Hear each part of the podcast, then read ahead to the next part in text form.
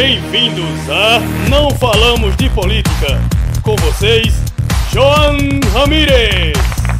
Olá, amigos, bem-vindos ao Não Falamos de Política. Nós estamos aqui para conversar com vocês sobre assuntos cotidianos e temos muitas expectativas. E também tinha expectativa Brasil na Copa do Mundo da, de 2016, né? E hoje vamos falar sobre empregos, chame-se emprego, chame-se empreendedorismo, como as plataformas de transporte de viajeros, de passageiros, ou a plataforma, as plataformas de entrega de, de comidas, por não dizer eh, as marcas, talvez escape alguma marca, todos nós conhecemos, todos nós usamos e todos nós gostamos. Agora, levanta certas questões. Não tem carteira assinada, que não tem direitos. Eh, eles estão concorrendo contra mototaxistas que têm, têm direitos, que têm, pagam impostos.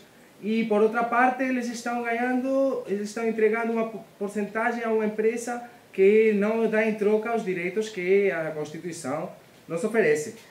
Eu já, eu já usei, posso dizer uma marca, Uber 99, eu já usei. Eu baixei primeiro para ver os carrinhos na tela. Era muito engraçado. Você via um monte de carrinhos.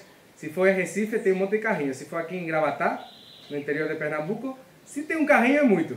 Mas enfim, o Uber cresceu tanto que fez uma cidade inteira, chamada Uberlândia. Não sei se conhecem, né? Isso me falaram. Teve uma situação de um homem que ligou para a Uber né, e mandou uma mensagem.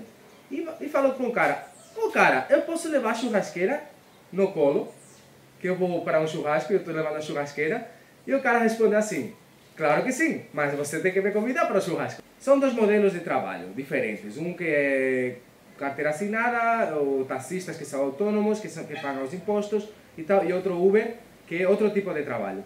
Na verdade, proibir o Uber ou proibir o 99, proibir iFood, é proibir o computador. Né? Bom, na verdade o futuro é que o motorista de Uber tenha uma filha, que o taxista tenha um filho, que eles acabem se conhecendo, se querendo e fazendo uma família. Então, para entender esse novo modelo de negócio, eu não tenho capacidade de explicar, mas eu conheço uma pessoa que vai nos acompanhar nesse programa que com certeza vai nos dar uma luz sobre esse assunto. Uma salva de palmas para Marcelo de Brito! E aí, o que você acha sobre Uber, iFood, tudo mais? Delivery, né? Delivery. Nós estamos, né, nesse período de pandemia, ele adiantou um processo até natural, né, da própria sociedade, que é esse estilo fast food, né, essa velocidade, essa é, dinamismo da própria vida, né? Eu, eu lembro disso aí com o filósofo sociólogo, inclusive Zygmunt Bauman, quando ele fala de uma sociedade líquida em que tudo seria rápido. Hoje a comida vem é, nas nossas mãos. Com isso também alterou a relação de trabalho para com aquele que entrega a comida, o entregador. Né? Então houve uma precarização é, nesses uma, serviços. Como é? Uma precarização? É, precarização, né? No caso. Eu não sei o que ele fala algumas vezes, mas eu vou fazer como que eu sei, tá? então, o, não, é, diminuiu os direitos do trabalho, houve menos formalização, carteiras de trabalho também, insalubridades, periculosidades, riscos de vida. Então, tudo isso foi amenizado em nome de mais trabalho. Então, a escolha que colocaram para o empregado brasileiro foi ou você quer trabalho ou você tem direitos. Né? Então, como se esses dois fossem polos antagônicos que brigassem entre si e não pudesse você ter trabalho e direitos. Hum. Né? Então, nessa nova relação do fast food, do dinamismo, da velocidade, fez com que as relações de trabalho elas mudassem e as relações sociais, ou seja, as relações dentro de casa também mudassem. Porque está havendo um conflito de duas gerações.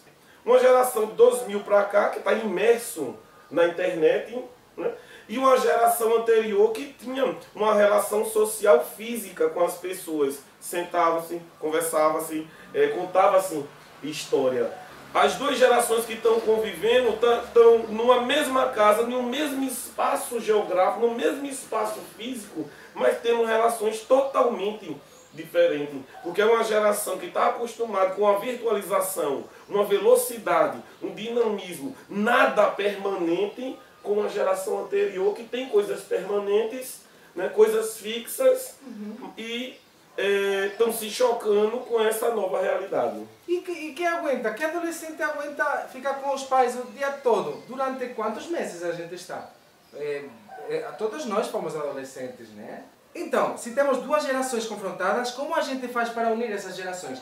Isso aí é, remete a uma briga muito antiga entre Platão e Aristóteles, uh. né? quando trazia também anterior a Heráclito e Parmênides. Né?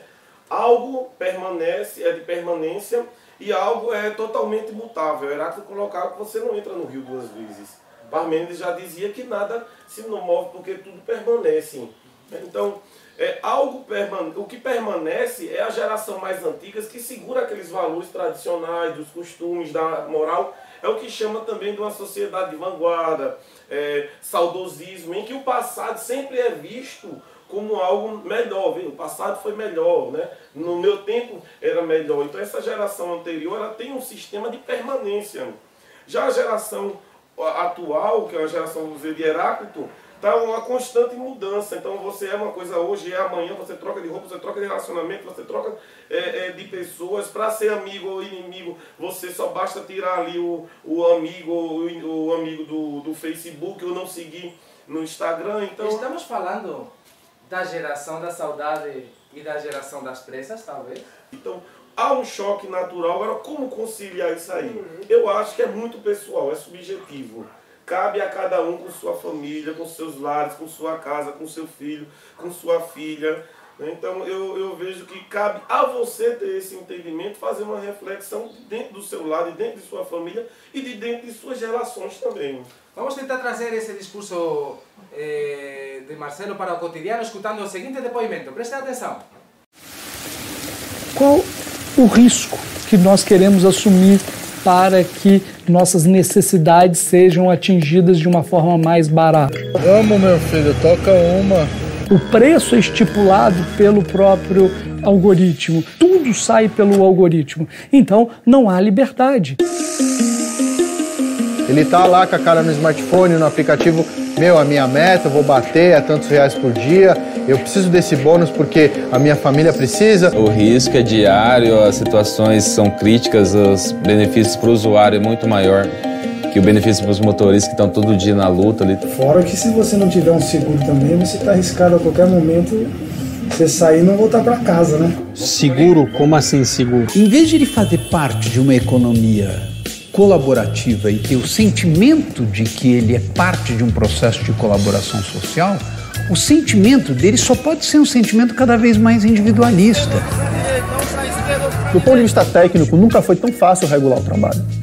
O ponto político talvez nunca tenha sido tão difícil. Não é para lavar quintal, porque quintal é arriscado. Mas como? Mas é uma coisa assim, se você não lavar, o cliente dá uma nota ruim, depois você não tem serviço. A nota cai lá embaixo. Eles pedem uma série de documentos para você entrar na plataforma, mas quando vai te descredenciar, você vira somente um número. A maior ameaça que existe hoje ao mundo do trabalho não é a exploração da qual esses trabalhadores, sem dúvida, são vítimas. É a irrelevância.